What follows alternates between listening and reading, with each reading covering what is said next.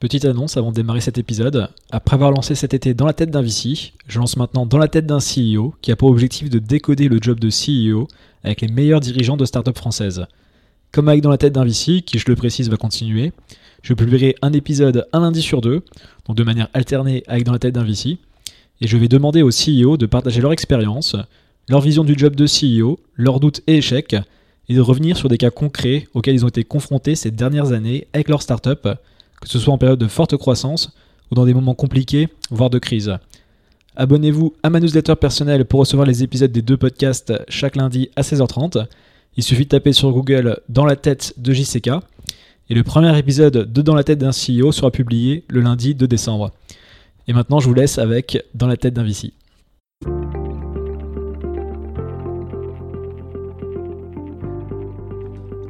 Bonjour, c'est Jean-Charles Curdali et bienvenue dans la tête d'un VC. Un lundi sur deux, je vous propose une interview d'une trentaine de minutes avec un des meilleurs investisseurs de start-up français qui va vous confier les rouages de ce métier et se dévoile aux entrepreneurs, aspirants VC et à toute personne désireuse d'en savoir plus sur ce milieu et les individus qui le composent. Cyril Paglino est le cofondateur de Starchain Capital depuis 2017, un fonds d'investissement spécialisé dans la blockchain. Auparavant, Cyril a créé plusieurs startups dont Tribe, qu'il a développé aux États-Unis, après avoir levé avec des fonds comme Sequoia et Kleiner Perkins. Il y a quelques semaines, Cyril a lancé sur Paris The Garage, qui souhaite devenir le plus grand incubateur européen dans la blockchain, en collaboration avec Dune, chez qui Starchain a investi, on en parle dans l'épisode, et The Family. J'espère que l'épisode vous plaira, c'est le 12 épisode de Dans la tête d'un VC, et moi je vous dis à tout de suite avec Cyril Paglino. Bonjour Cyril.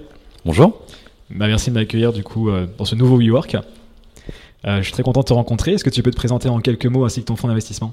Avec plaisir. Pareil, hein, ravi de te rencontrer. Je m'appelle Cyril, j'ai 33 ans. Euh, je bosse dans la tech depuis un peu plus de 10 ans, en France d'abord et maintenant aux US depuis 5 ans. Et j'ai un fonds qui s'appelle StarChain Capital, qui est un fonds qui fait site série A sur des boîtes blockchain majoritairement. Voilà. D'accord. on va pouvoir revenir un petit peu sur ton parcours qui t'a emmené là. Est-ce que tu peux nous expliquer un petit peu tout ce que tu as fait euh, jusqu'à aujourd'hui Depuis. depuis... Ah, comme tu veux, tu les expliques un peu. non, mais euh, en, gros, euh, vie de famille en banlieue parisienne, avec frères, sœurs et maman, beaucoup de sport de 15 à 22 ans euh, où j'ai fait beaucoup de danse et de breakdance, où c'était euh, mon métier pour le coup, et j'étais euh, champion de France champion du monde en équipe avec Red Bull notamment. Et j'ai fait un peu le tour du monde, euh, quasiment 60 pays visités en quelques années, c'était vraiment chouette. Je suis rentré via cette activité du coup. Via la danse évidemment, ouais, pour la danse, ouais, effectivement. Euh, je suis rentré en France, j'ai participé très rapidement à une, à une émission de télé sur TF1 qui a pris quelques semaines. Après ça, j'ai monté une première boîte, puis une seconde, dans la tech évidemment, qui sont plantées les premières évidemment, comme souvent. Euh, qui faisait quoi? La première était un site de rencontre euh, en ligne. Alors, D'accord. Il, y a 13 ans, j'étais très jeune, j'avais 21 ans.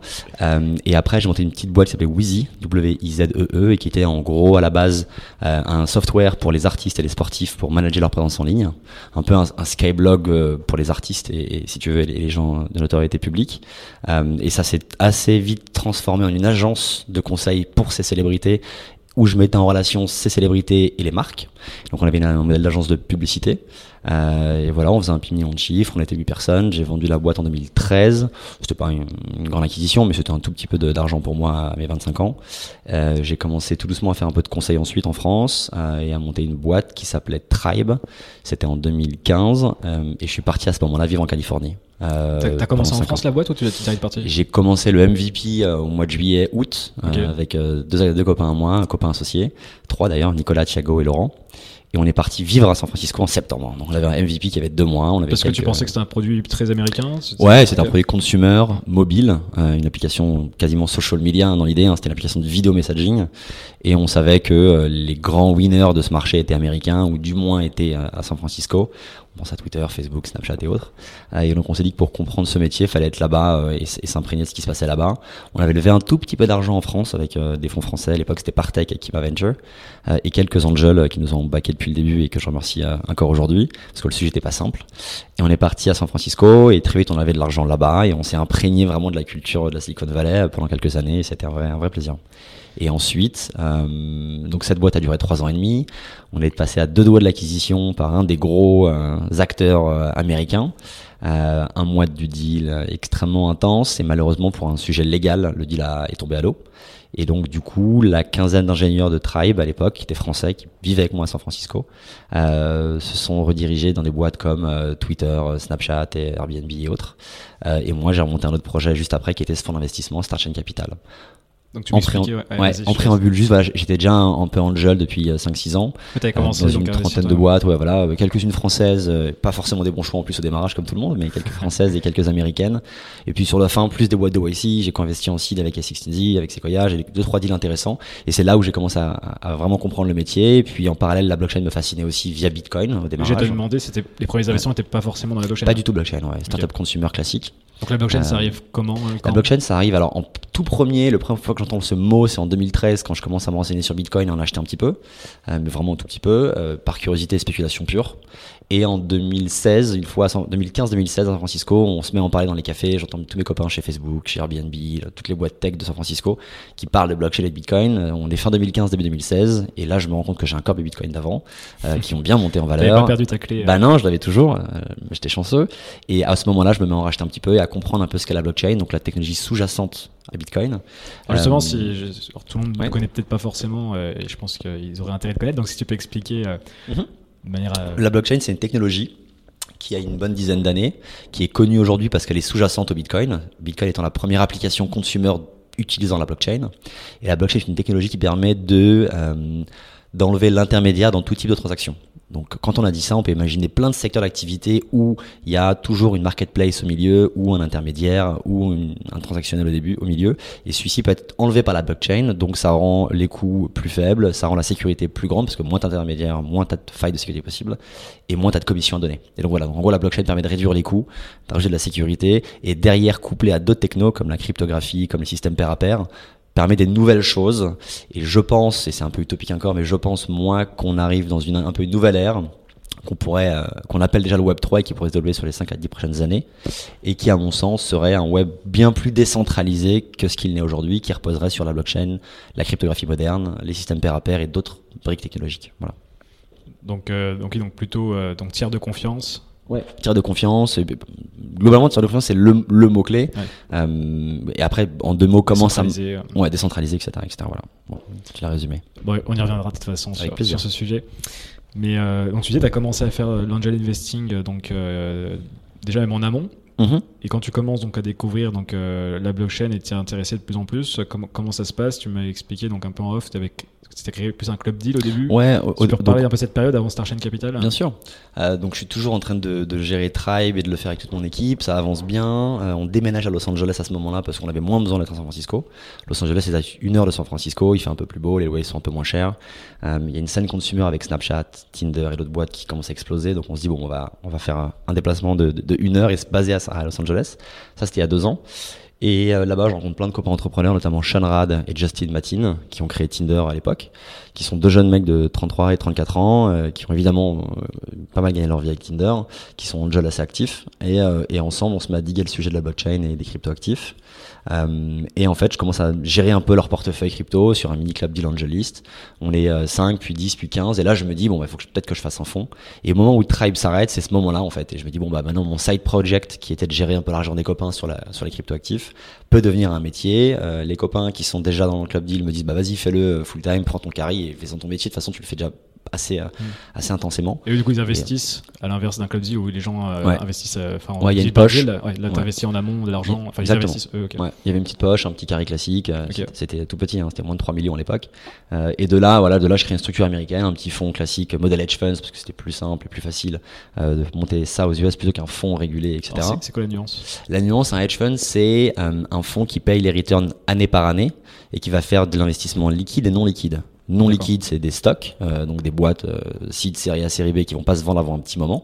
Donc ton événement de liquidité arrive bien plus tard. Et liquide, c'est du token, donc c'est du Bitcoin, l'Ethereum et 2000 autres cryptocurrencies possibles qu'on pourrait entre guillemets trader euh, et donc avec un push liquide. Et donc un, un hedge fund, la notion new-yorkaise du hedge fund c'est le trading pur, la notion VC de San Francisco c'est le venture pur et pur. Et là on avait euh, Starsign était un peu un mix des deux hybrides avec un push 50-50 mi liquide mi non liquide, donc mi equity mi token. Voilà, en gros. Et le son, donc là, on est en 2016, enfin, de ce que j'ai mhm. compris, Ouais. Comment ça se passe aux États-Unis? Enfin, C'est quoi la perception de la blockchain à ce moment-là? Il y a déjà des belles avancées sur les fonds. Euh, Sequoia s'y intéresse vachement. Et 16 et Marc Andreessen est très vocal sur le sujet. 2016, Coinbase commence à être assez gros. Euh, donc il y, a déjà un vrai écosystème qui se développe. Il y a de plus en plus de gens qui disent ah oui je bosse chez Facebook mais je me rends compte que c'est un peu le diable et je vais peut-être partir. je parle de Facebook mais je peux parler de 10 autres boîtes évidemment. C'est un exemple. Euh, exactement. Et donc la centralisation globale des GAFA et de ceux qui les entourent euh, alerte un peu les ingénieurs et le mouvement de décentralisation et de l'open source revient un peu à la mode. Et donc effectivement, il y a de plus en plus de fonds qui sont alloués à, ce sujet. Je crois que Polychain, qui est le plus gros fonds crypto à mon sens, se crée à ce moment-là. Pantera a déjà, déjà un an. Donc voilà, donc les gros fonds se, créent en 2016 à ce moment-là. Et, euh, et, le marché s'ouvre. Se, s'ouvre et moi, je me dis, waouh, il y a une opportunité. Moi, ma boîte, donc Tribe, était financée par Sequoia et Kleiner Perkins et plein de petits fonds aussi à, San Francisco. Et donc, j'avais accès à ces partenaires. Et donc, je, je, me mets à apprendre avec eux, à assister à des boards, à faire des conférences, des meet-ups, beaucoup, beaucoup, beaucoup. Et à me dire qu'il y a un vrai sujet. Et que ma prochaine boîte après Tribe, que ce soit dans six mois ou dans six ans, sera sûrement sur ces sujets-là. Et après, avec Tribe, à la fin de l'aventure Tribe, quand l'acquisition avec Twitter ne se passe pas, et là on parle de 2017, euh, Apple décide du jour au lendemain, sans nous prévenir, d'enlever l'application du store, ce qui arrive à plein de gens, hein, on n'est pas les seules victimes. Mais là, on se rend compte qu'effectivement, un acteur privé, centralisé, peut décider de la vie d'une boîte, parce que d'un coup, il tue 15 personnes et et le, tout le funding qu'on avait et toutes les ambitions qu'on avait. Et là, je me dis effectivement, ça, c'est, plus trop logique et je me mets à comprendre euh, différents concepts de décentralisation qui me font penser que le futur va aller vers, vers ce chemin-là.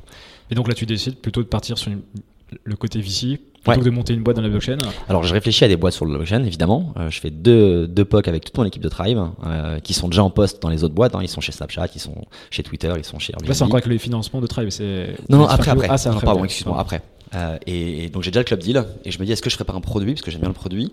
Donc on réfléchit à différents produits, on en code euh, on en code deux, euh, un dont je peux parler qui n'existe pas encore, enfin à mon sens, qui est un client mail, alors un client mail, qui est un plugin mail au-dessus de Gmail qui permettrait à la volée sur ton navigateur web, Chrome par exemple, de crypter, décrypter les emails. Donc du coup Gmail n'arriverait plus à lire les contenus des emails de tout le monde et on sait que c'est un problème évidemment un bien global. Quand je dis Ikea dans un mail, j'ai les publié pendant une semaine, Google vend mes données d'email et lit mes emails.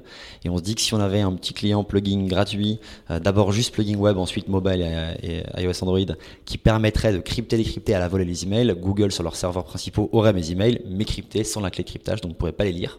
Et donc on commence à bosser sur ce business-là avec euh, deux trois copains, euh, donc deux tribes et des angels qui mettent un peu de sous aussi pour, pour développer ce projet. Et on se rend compte en fait que c'est une, grande croisade contre Google et que je viens déjà de vivre ça contre Apple. Et je me dis, est-ce que je veux construire un, un nouveau euh, Tipeee dans le jardin d'un GAFA? Je, je, me dis non, et du coup, je pars à fond sur le, le fond, et donc l'investissement. Donc ça, c'était en début 2018 2017, ok. Fin 2017, 2018. Et euh, très bien, et donc euh, donc par rapport à donc expliqué la blockchain, si on revient maintenant un petit peu les, les étapes importantes que tu as pu voir les dernières années pour arriver en 2019, mhm. et après on parlera peut-être de la, la, prospective, on va faire un petit peu euh, dans les 5-10 prochaines années. Sur la blockchain, tu veux dire? Oui, sur la blockchain, l'évolution que tu as pu voir justement alors aux États-Unis ou en Europe. Ok. Bon, il y a, y, a, y a, déjà la démocratisation du marché, euh, la compréhension, euh, ou du moins la connaissance du mot blockchain et Bitcoin par le grand public en 2017, évidemment, avec cette, cette grosse bulle, la montée en puissance des crypto-monnaies, qui est bien ou pas bien in fine, malheureusement, des gens ont perdu de l'argent et, puis les, ICO aussi. Le, le boom des ICO. Moi, je pense qu'on assiste à une, à une, vraie révolution technologique. Alors, j'assume je, mes mots. Hein. Si on fait un petit pas en arrière, on se rend compte que dans les années 50, on a eu l'ère du hardware, l'idée par IBM, qui est arrivé, qui a créé des machines hein, directement, 50, 60, 65. Euh, 70, 80, il y a le software qui arrive et il y a effectivement Microsoft qui prend le lead. En gros, on avait plus plein d'ordi dans les bureaux, on savait pas quoi en foutre. Et il y a des mecs qui ont dit on va faire des softwares maintenant et on va faire du pack office, etc. Ça c'était euh, l'arrivée de Microsoft. Juste après, euh, il y a l'internet 1 qui arrive en 95, l'internet vraiment basique avec Yahoo, Lycos, Netscape et autres. Cet internet il permet juste de consulter en ligne. On peut consulter du contenu mais pas non plus en écrire. Et donc l'internet 2 arrive quelques années après, 2005 à mon sens, et c'est Wikipédia, Wiki, les blogs, euh, toute la période où tout le monde peut enfin écrire et créer du contenu sur internet. Donc l'internet 1 était juste lire online, Internet 2, c'est lire et écrire. Je peux enfin communiquer de pair à pair sur Internet. Et là, je pense qu'on est euh, à l'aube d'un nouvel ère, je prends des mots un peu poétiques, mais voilà, qui, s'appelle le Web 3 et qui est un web décentralisé, rendu possible par la blockchain. Et les acteurs leaders ont été IBM dans les années 60, Microsoft ensuite, Google évidemment, et ensuite, disons Facebook, Twitter. Et je pense que la majeure révolution du Web 3, c'est Bitcoin, qui prouve pour la première fois qu'on peut transférer de la valeur de pair à pair sur Internet via la blockchain. Et cette blockchain apporte une composante ou une fonctionnalité nouvelle qui est la confiance.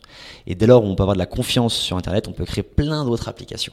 Et donc je pense que ça ouvre un champ des possibles assez incroyable dans les applications sur l'assurance, la finance, le real estate, et beaucoup d'autres secteurs, la santé, euh, etc. Euh, et donc la blockchain est en train de révolutionner tout doucement ces secteurs-là. Aujourd'hui, ça scale très mal, c'est très compliqué, etc., etc. Mais comme évidemment euh, en 95 ou en 2000 on n'avait pas YouTube et c'était normal et on disait on pourra jamais mettre de la vidéo sur Internet, évidemment qu'on y est arrivé assez vite après. Donc je pense qu'il y a des challenges techniques, challenges techniques qui sont énormes, mais qui commencent tout doucement à être, euh, à être répondus euh, par des comités d'ingénieurs open source qui bossent de plus en plus sur ces sujets. Et donc voilà l'état pour moi du marché, voilà pourquoi la blockchain est importante à mon sens. C'est un vrai nouveau secteur, c'est une vraie nouvelle plateforme. il y a plein de choses qui vont se construire cette plateforme-là. Et mon métier chez Starchain, pardon, c'est de les voir en amont et c'est de les financer, en gros. Et si on se projette un petit peu, donc tu vois, tu vois aller dans quelle direction justement la blockchain? On voit que ça quand même, euh, les projets sont de plus en plus sérieux. Enfin, les premiers à le constater en ayant un fond focus sur la blockchain. Euh, si on se projette à 5 ans, voire à 10 ans, euh, c'est toujours très difficile ces exercices, mais. Très difficile, ouais. je, je, pense que Madame Michu, euh, ma mère ou mon oncle ne verra pas vraiment ce qui se passe en back-office. Je pense qu'on aura effectivement, comme TCP/IP, HTTP, que personne ne connaît, mm. mais qui sont la base de notre Internet aujourd'hui. Je pense qu'on aura un matelas technologique avec de la blockchain, du peer-to-peer, de l'encryption et beaucoup d'autres briques technologiques qui seront là, mais pas visibles pour le consommateur. Et que dans 5 à 10 ans, la blockchain sera dans beaucoup de secteurs, mais quasiment invisible pour le consommateur. Euh, sur des sujets de KYC, sur des sujets de cadastre, il y, a plein de sujets aujourd'hui qui sont rendus possibles et extrêmement simples et peu coûteux par la blockchain, qui vont se développer, mais le client final, donc ma maman par exemple, ne saura pas qu'elle utilise une cryptocurrency, un crypto network ou de la blockchain, à mon sens. Ce qui commence à être le cas d'ailleurs de certaines boîtes, qui, euh, j'imagine, notamment celles que tu dois financer. Euh, ouais, il y, a quelques boîtes qui commencent à avoir des, sous-couches qui l'ont. Alors on revient justement à Starchain Capital, si tu peux expliquer un peu la thèse, même si on, entend déjà un petit peu, mais plus précisément. On est un tout petit fonds euh, avec une bonne quarantaine de LP qui sont tous des investisseurs euh, privés, des angels. Donc on n'a pas d'institutionnel et pas de family office à date, c'est le fonds 1. Euh, on a à peu près 20 mois d'activité, on a fait une quinzaine de deals, que les deals early stage, soit 85% de boîtes américaines et 15% de boîtes européennes ou françaises. Euh, on a juste un deal late stage chez Coinbase, parce qu'on l'a fait parce que c'était une opportunité évidemment logique de branding et que l'équipe de Coinbase euh, qu'on connaît bien euh, voulait faire rentrer les petits fonds dans le monde entier copains pour le lobbying futur. Donc on est rentré dans cette thématique-là. C'est une chouette marque, on est ravis. Et puis il faut un bon taf d'évangélisation aussi. un super travail. Brian, Armstrong, ça, le CEO, si pas de bêtises, qui écrit des super articles en plus. Ouais, Brian, il est super. Alors il est aidé pour les écrire évidemment, comme tous les CEO, mais voilà, Brian, il est brillantissime. il gère vraiment bien cette boîte. et donc voilà, donc on était ravis de, les enfin, de les aider dans leur financement, même s'ils n'avaient pas besoin de nous, évidemment. On a juste une petite allocation, on est rentré comme ça. Euh, mais voilà, non, sinon c'est plus site série A et des boîtes infrastructures qui vont aider l'avènement de cette entre guillemets révolution. Et donc ça va être des boîtes qui vont être souvent très technologiques, mais pas que. On a fait une boîte française qui s'appelle Kaiko, qui est dans la data pure et dure, qui est pas du tout sur la blockchain, qui fait juste de la data sur le marché des cryptos, qu'elle vend à des corporates ou des institutions. Euh, Kaiko, c'est créé, par Ambre, qui est une, femme qui a fait 10 ans à HSBC, qui est brillante, qui a un background financier et qui s'est rendu compte de l'opportunité et qui a du coup transposé euh, le modèle classique de data et d'analyse à la, au marché des cryptos. Donc aujourd'hui, elle vend des des API et des données en massive à des gouvernements qui voudraient s'intéresser au marché. Donc pareil, pareil c'est pas techno, mais c'est une brique qui va aider à l'avènement des institutionnels, donc ça compte. Euh, donc ça c'est un de voilà une des, thèses. Euh, et voilà, et sinon des boîtes un peu plus techno, des protocoles consumer. On a fait Maker, qui est une boîte super intéressante aux États-Unis qui est assez connue maintenant, qui permet de faire du euh, du crédit, donc du loan, du prêt bancaire pour tout le monde, sans compte bancaire et avec un collatéral qui est pas forcément ma maison ou mon hypothèque ou mon bien immobilier, mais mon Bitcoin. Donc je peux hypothéquer mon Bitcoin, avoir du dollar, vivre avec, ne pas vendre mon Bitcoin du coup, j'en garde l'usufruit et quand il monte en valeur, je peux rembourser mon prêt. Donc c'est exactement comme un prêt bancaire, comme Lending Club par exemple. Mhm. Sauf que je vais pas collatariser un bien matériel, mais un bien cryptographique, comme un Bitcoin. Ça c'est super intéressant. Pour moi, tout ça est basé sur les smart contracts, donc il n'y a pas d'humain au milieu, c'est que la technologie. Et ça, pour moi, c'est assez fascinant. Donc, c'est une des boîtes. Voilà. Smart contract, c'est toujours sur Ethereum ou ça peut être sur d'autres euh, Ça peut être sur plein de plateformes. Ça peut être sur plein de plateformes. Un smart contract, c'est effectivement donc c'est le nouveau mot pour contrat, contrat intelligent entre guillemets. Mhm. L'analogie la, plus simple, c'est de dire que Bitcoin, c'est de la monnaie, donc c'est de la monnaie euh, ou transfert de valeur. Et la nouveauté d'Ethereum, euh, c'est de dire que c'est de la monnaie ou de la valeur au conditionnel. En gros, avec Bitcoin, je t'envoie tout de suite un Bitcoin, je t'envoie de la valeur, j'ai ton scooter ou une voiture ou, ou l'inverse. Sur Ethereum, je peux dire si A et B sont réunis, les conditions A et B sont réunies, je débloque cet argent. Donc un smart contract, c'est ça. C'est un contrat intelligent qui va se baser sur des événements qui vont avoir lieu dans la vraie vie, qui vont être contrôlés par des oracles physiques, un, un connecté, euh, une tour de contrôle d'aéroport qui va annoncer que l'avion est en retard, etc., etc. Et que ces éléments dans la vraie vie vont déclencher un trigger dans le smart contract qui est codé et qui va du coup déclencher un paiement, un remboursement, un transfert, etc. etc. Donc ça, c'est les smart contracts. Ça peut être fait sur Ethereum, qui est la plus grosse plateforme de smart contracts aujourd'hui. Mais il y en a une, des, dizaines d'autres. Euh, on vient de financer Dune, qui est effectivement euh, un gros sujet pour nous, qui est créé par des chercheurs français, qui est un, sujet technologique extrêmement important et qui est une plateforme de smart contract qui pourrait s'apparenter à Ethereum, avec sans prétention aucune évidemment, mais qui a envie dans, le top, dans, dans les deux ans là dans le top 10 des blockchains mondiales. Euh, et qu'est-ce qui Ethereum pour moi aujourd'hui? Je reprécise rapidement, c'est pas une monnaie. Alors évidemment, il y a le token qui se vend, mmh. mais c'est plus pour moi une plateforme de développement exactement comme peuvent l'être euh, l'Apple Store et le Play Store. Quand l'Apple Store est sorti il y a 10 ans, il y avait 5 apps créées par Apple, l'app de météo, euh, calendrier, etc., etc. Et très vite, l'Apple Store a créé sa valeur par des millions d'applications, euh, Shazam notamment, et beaucoup d'autres, euh, qui ont fait le buzz de l'Apple Store à chaque fois, et qui ont permis son développement. Et donc, qu'est-ce qui fait que l'Apple Store a marché? Évidemment, les terminaux iOS, mais aussi le code qui est assez simple, Swift, le, développeur écosystème d'Apple qui était très bien développé. Et sur une blockchain, c'est pareil. Sur Ethereum, ce qui fait son succès, c'est que les gens apprennent à coder assez rapidement, en Solidity, ils lancent des smart contracts, et la valeur d'Ethereum n'est déterminée que par le nombre d'applications qu'elle va avoir et donc du nombre de transactions qu'elle va générer par ses clients. Et donc d'une, c'est exactement ça, c'est une plateforme de bas niveau technologique, blockchain public, qui euh, va créer des applications décentralisées et permettre à des développeurs du monde entier de créer des applications décentralisées. donc plus tu as d'applications, plus tu as de transactions, plus la valeur d'une blockchain monte. Voilà, tout simplement. C'est très clair.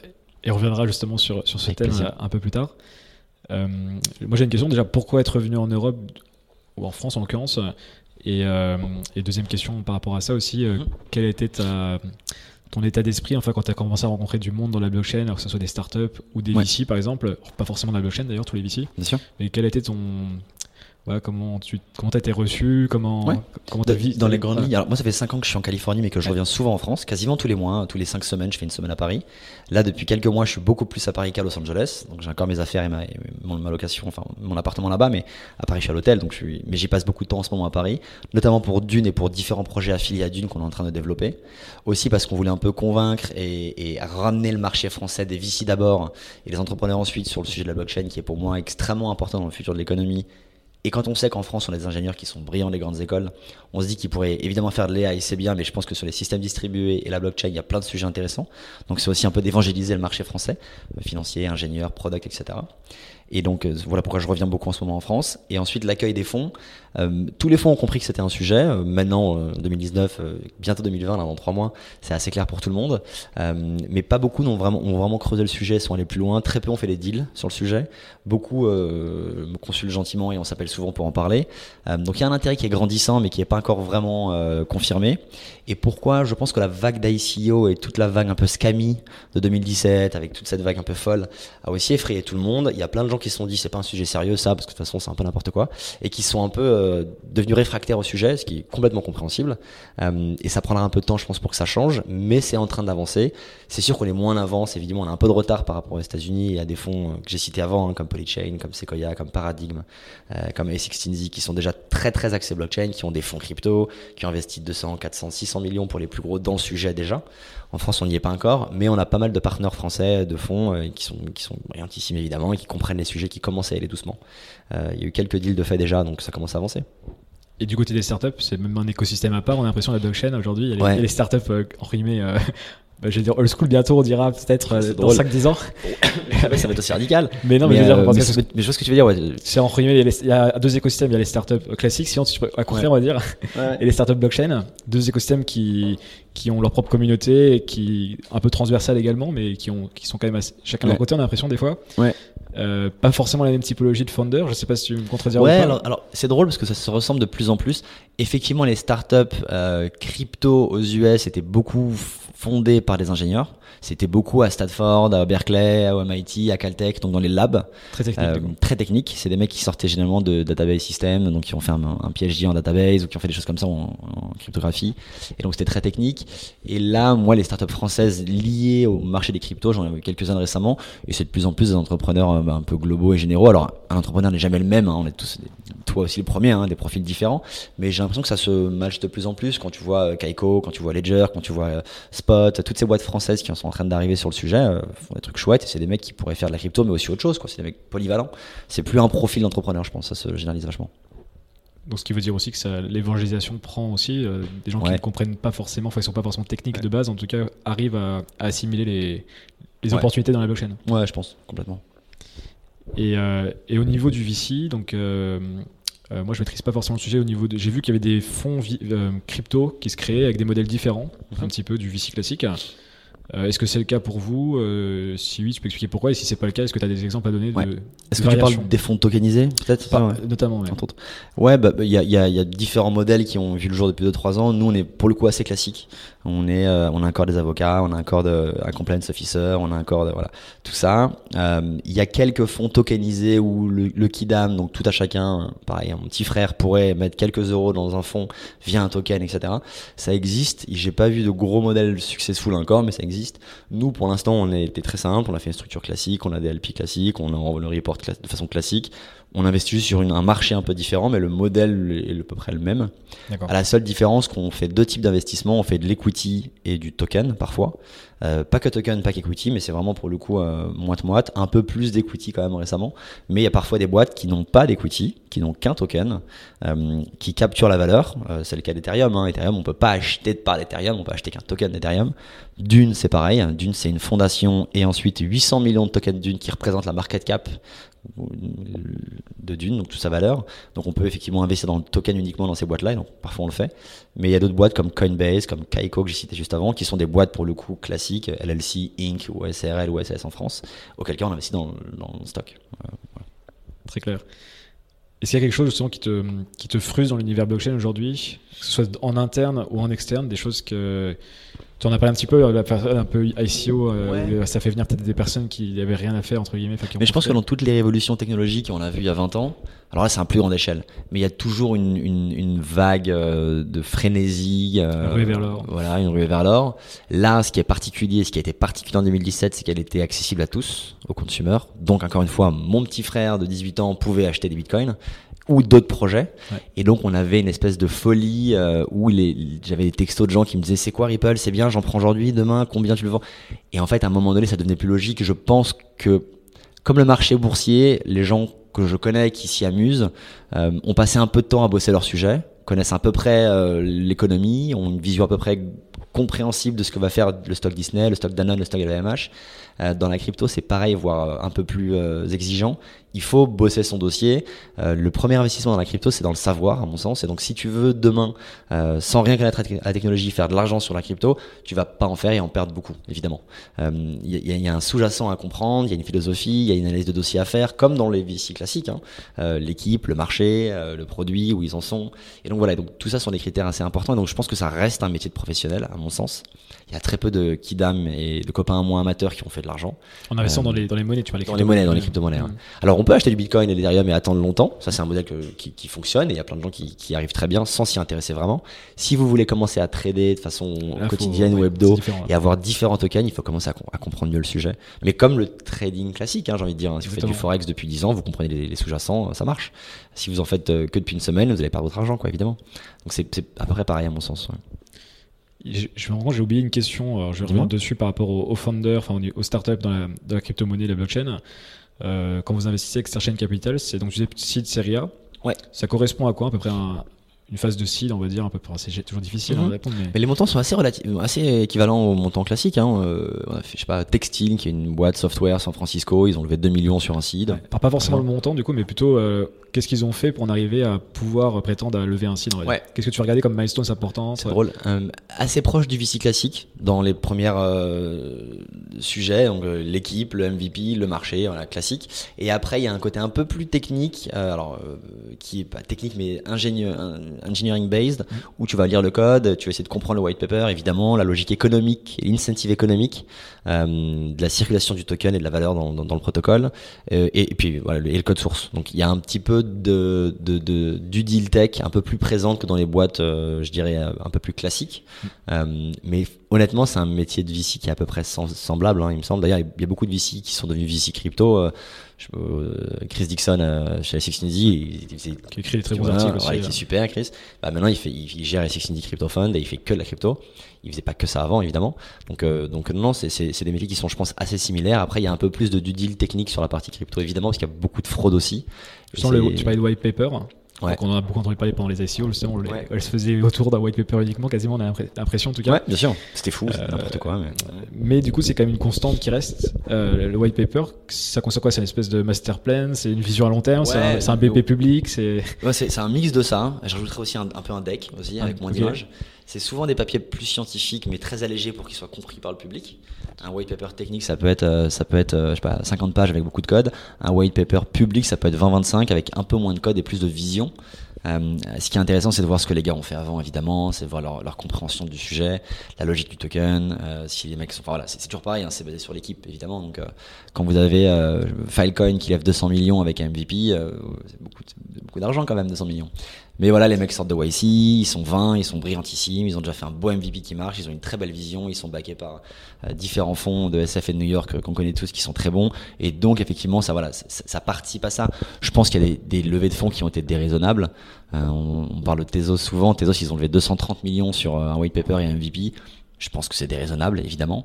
Euh, je ne cautionne pas ça du tout, mais il y a, y a, pas mal de gens. Telegram a levé un milliard, pour à mon sens, c'est stupide, euh, ça n'a pas de sens. Qu'est-ce qu'on fait avec un milliard? On paye 1000 développeurs pendant 1000 ans? Je sais pas, je ne comprends pas. Mais voilà, donc, donc faut rester un peu raisonnable. Se paye pendant 1000 ans, peut-être déjà, ouais, déjà, déjà, CEO déjà. mais donc voilà, donc non, il y, a eu beaucoup de, de folie en 2017, et c'est, je pense, qui a aussi créé euh, une espèce de sentiment de répulsion aussi des VC parce que être VC c'est un métier euh, c'est un métier qui s'apprend qui se mérite euh, et donc quand vous avez d'un coup des, des, des, boîtes et des investisseurs qui, qui font des choses euh, sans trop de logique avec des montants démesurés on peut se dire non mais tout ça c'est du n'importe quoi évidemment. Et donc ça je le comprends complètement. J'ai même quelques copains VC à, Paris avec qui j'ai eu des débats longtemps qui me disaient mais c'est n'importe quoi votre truc quoi. Une boîte ne peut pas faire x10 en un mois eh ben oui t'as raison je suis d'accord avec toi c'est juste que là c'est une bulle et que c'est un bordel et que ça va bouger et là ça se calme hein. les valos sont bien plus raisonnables il y a plus d'ICO, il y a bien moins de tours de table, il y a des centaines de cryptos qui sont en train de mourir et qui vont mourir dans les deux ans à venir, évidemment. Il y en a 2000 sur CoinMarketCap. Moi, je suis pas, je fais partie de ceux qui pensent que dans 10 ans, on aura une vingtaine de gros écosystèmes, peut-être même 15, comme de gros GAFA aujourd'hui, si tu veux. Mais tu n'auras pas 2000 crypto-monnaies, hmm. évidemment, ça n'a aucun sens. Justement, qu'est-ce qui t'excite le plus dans l'industrie, la blockchain actuellement? Il y a plein de trucs qui m'excitent. Si on veut réduire à. non, non, bien sûr, bien sûr. Euh, alors, déjà, tout ce qu'on peut faire avec les smart contracts, c'est extrêmement intéressant. Donc l'automatisation de plein de choses. Euh, L'exemple que je prends souvent, c'est l'avion. Hein. L'avion, mon Paris-New York, il est en retard avec Air France. Et j'arrive à New York, je vais devoir me taper euh, la queue, remplir un fichier pour gagner 5 miles. Alors que normalement, je devrais être remboursé d'une petite partie. J'ai quand même perdu 4 heures à cause d'Air France tout de même. Avec un smart contract euh, qui est déployé, qui existe, qui est produit par AXA, une boîte française, qui était assez innovante sur le sujet. Ça s'appelle Fizzy.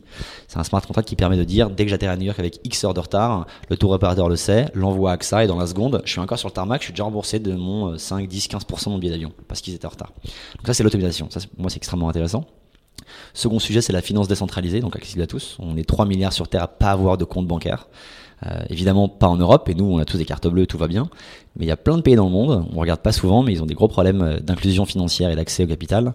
Et ces gens-là, avec des boîtes comme Maker par exemple, peuvent avec 10 euros bah, faire un prêt et avoir 4 euros, et puis pour eux ça compte, et puis ça peut payer euh, le dentiste, l'école du petit, etc., etc. Donc pour moi la finance pour tous, donc ce qu'on appelle la DeFi, c'est Decentralized Finance, c'est extrêmement intéressant. Et enfin le dernier sujet un peu utopique, mais qui pour moi est vraiment fascinant, c'est l'idée d'avoir des en, en, anglais, on dit ça, on dit autonomous blocks pour euh, permissionless innovation. Alors je vais l'expliquer. Mhm. Il y a 20 ans, on créait des boîtes sur TCP/IP, HTTP, SMTP et les protocoles open source, et tout le monde pouvait créer une boîte. Si à l'époque Internet avait été own, donc ces protocoles-là, par Microsoft, on n'aurait jamais vu Wikipédia, Twitter, Amazon. Évidemment, c'est le fait que ce soit open source que tout le monde ait pu créer dessus depuis 20 ans, ce web open source et ces protocoles sont devenus de plus en plus faibles, je dirais. Et aujourd'hui, ce qui prône, c'est les gros GAFA. Si moi, je fais une boîte demain, je vais mettre mon cloud chez AWS ou chez Google Cloud, je vais utiliser l'App Store, je vais utiliser le Facebook Store, et enfin, l'API de Facebook. Et donc, tout ça me, me, rend de moins en moins libre et donne le pouvoir de création euh, à des GAFA. Et demain, vous avez Zynga qui meurt en 24 heures parce que Facebook dit on arrête.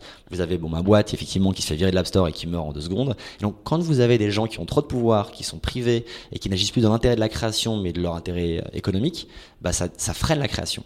Donc de quoi on a besoin aujourd'hui pour changer ça, pour que les GAFA ne soient plus les maîtres du monde, même sur la création et qu'ils aient le droit de vie ou de mort sur les boîtes d'avoir des blocs comme IPFS, qui est un concurrent d'AWS euh, ou d'iCloud ou Google Cloud décentralisé, qui du coup laisse la permission à tout le monde de faire ce qui, de faire à peu près ce qu'on veut, de créer n'importe quel type de produit. Et donc je pense que ces blocs autonomes euh, qui sont basés sur la blockchain et sur différents protocoles. Quand ils seront développés, ils laisseront une énorme place à l'innovation et à la création et on n'aura plus ces freins ou cette censure des GAFA qui aujourd'hui contrôlent vraiment l'Internet. Et donc sur une vision long terme, je pense que c'est là où ça va aller de plus en plus et je pense que ça c'est extrêmement intéressant. Unleash la créativité des gens du monde entier sans avoir besoin d'attendre deux semaines qu'Apple te dise oui ou non, juste parce que tu as une CGE qui marche pas ou une image qui ressemble trop à leur logo, par exemple. Voilà. Super, bah merci pour les exemples. Euh, tu as parlé, tu as évoqué ou deux fois Dune, euh, un, de vos derniers investissements. J'ai cru comprendre que ça faisait un peu débat aussi dans la communauté, donc c'est l'occasion aussi d'en parler un petit peu, d'expliquer pourquoi cet investissement, quelle est la vision un petit peu derrière. Alors Dune, c'est un fork d'une blockchain assez connue mondialement qui s'appelle Tezos, qui a levé 230 millions en 2017. Euh, comment j'aborde le sujet? Je réfléchis en deux secondes. Ok. C'est un fork d'une équipe française, d'ingénieurs français, qui ont construit Dune. Hein, donc c'est une quinzaine de mecs qui ont bossé sur le protocole Dune pendant des années, qui n'ont pas été contents de leur rémunération et de leur voix dans la boîte. Ils n'avaient pas, d'écho et on les respectait pas tellement, alors qu'ils apportaient beaucoup et grandement en termes d'ingénierie technique, de, code. Et donc ils sont partis pour faire leur concurrent, donc qui est Dune. Et nous, quand on a vu ça, on a vu une blockchain française. Il n'y en a pas aujourd'hui. Il y a Ethereum américain, Hyperledger, Neo qui est en Chine. Il n'y a pas de souverain français. Tezos, c'est américain? Tezos, c'est suisse, à 100%. Le fondateur est français, mais il est exilé fiscal aux États-Unis. Et donc, même si Tezos se dit 100% français, euh, il se dit blockchain française, 100% de la fondation est en Suisse, les revenus sont en Suisse, il n'y a rien de français, à part euh, le nom d'Arthur qui est un nom français. Mais encore une fois, Arthur maintenant il est aux États-Unis, il n'est plus français. Euh, du moins, il n'est il est pas résident fiscal français. Donc, je fais un peu de bashing, hein, mais moi ça m'énerve de voir Tezos la blockchain française, ce n'est pas le cas. On peut le dire et Bruno Le Maire peut dire Tezos, c'est la blockchain française, il l'a dit dans les médias il y a quelques mois. Mais techniquement, il n'y a rien qui ne reviendra à la France dans le succès de Tezos. Donc c'est pas français. Nous sur Dune, euh, et je presse ma paroisse évidemment, mais pour le coup c'est factuel, on est une association de loi de 901 française, on est une SAS française, on est une vingtaine d'ingénieurs salariés en France, et le funding vient majoritairement de la France et un peu d'investisseurs américains, mais bon ça c'est un autre sujet, mais globalement c'est une boîte française, c'est une blockchain française. Ça ça m'importait vachement, je pense qu'on a un, un à jouer sur la blockchain, donc ça c'est un sujet important. Et après, voilà, d'une, c'est un de nos 15 investissements. C'est celui dans lequel on est le plus impliqué aujourd'hui en termes d'opération. On, on, essaie presque d'incuber la boîte d'une. On a une énorme euh, ambition sur d'une. Euh, on pense qu'il y a un gros coup à jouer au niveau européen sur les 12 à 24 mois prochains. On veut faire un, voire le leader européen ou le standard blockchain européen. Euh, et donc on, a, on déploie beaucoup d'énergie en ce moment sur Dune, on est extrêmement bullish sur Dune. On a fait entrer pas mal de gros investisseurs euh, au niveau mondial, euh, renommés qu'on va annoncer bientôt. Il y en a déjà quelques-uns qui sont connus, d'autres qu'on va annoncer. Et on est en train de développer tout tas d'activités pour développer l'écosystème Dune. Voilà, en gros. Mais c'est un de nos gros sujets évidemment. Ouais. Merci d'avoir partagé la. C'était important, je, pense, de pouvoir, pouvoir réagir là-dessus.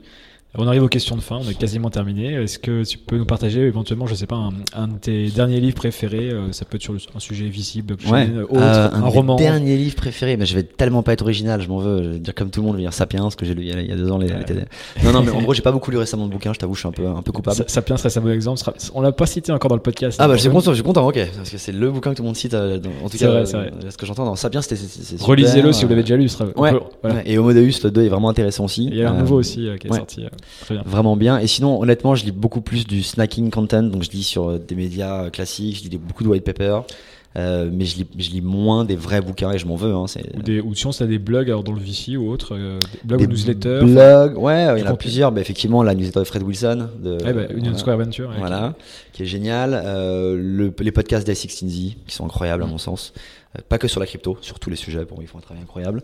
Et après, sur la crypto, les médias classiques comme Coin, Market, euh, comme Telegraph, pardon, euh, comme The Block, comme beaucoup d'autres. Et en France, le journal du pour les crypto fans français, ce que fait Coin House, c'est super, évidemment. le journal du coin, c'est super. Il y, en a, il y en a plusieurs. Donc voilà à peu près mes lectures du moment. Et après, je lis aussi un peu le Times, enfin le, truc plus classique et politique pour essayer de pas devenir trop bête. Voilà. Ça marche. Et pour finir, comment les entrepreneurs te, te contactent euh, sur Twitter, par email, euh, cyril.starchain.capital. Sur Twitter où j'ai mes DM qui sont open. Euh, sur voilà, mon mail tourne partout. Sur mon site, sur cyril.co, il y a, y a mes coordonnées. Ça marche. Je suis pas compliqué. On te trouvera. Merci beaucoup. Merci beaucoup. et à très bientôt. Salut, merci. Salut.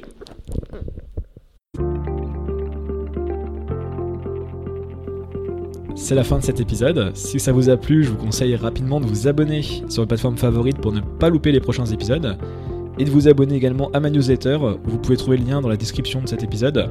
J'envoie un mail chaque lundi à 16h30. Donc dans la tête d'un c'est une semaine sur deux le lundi.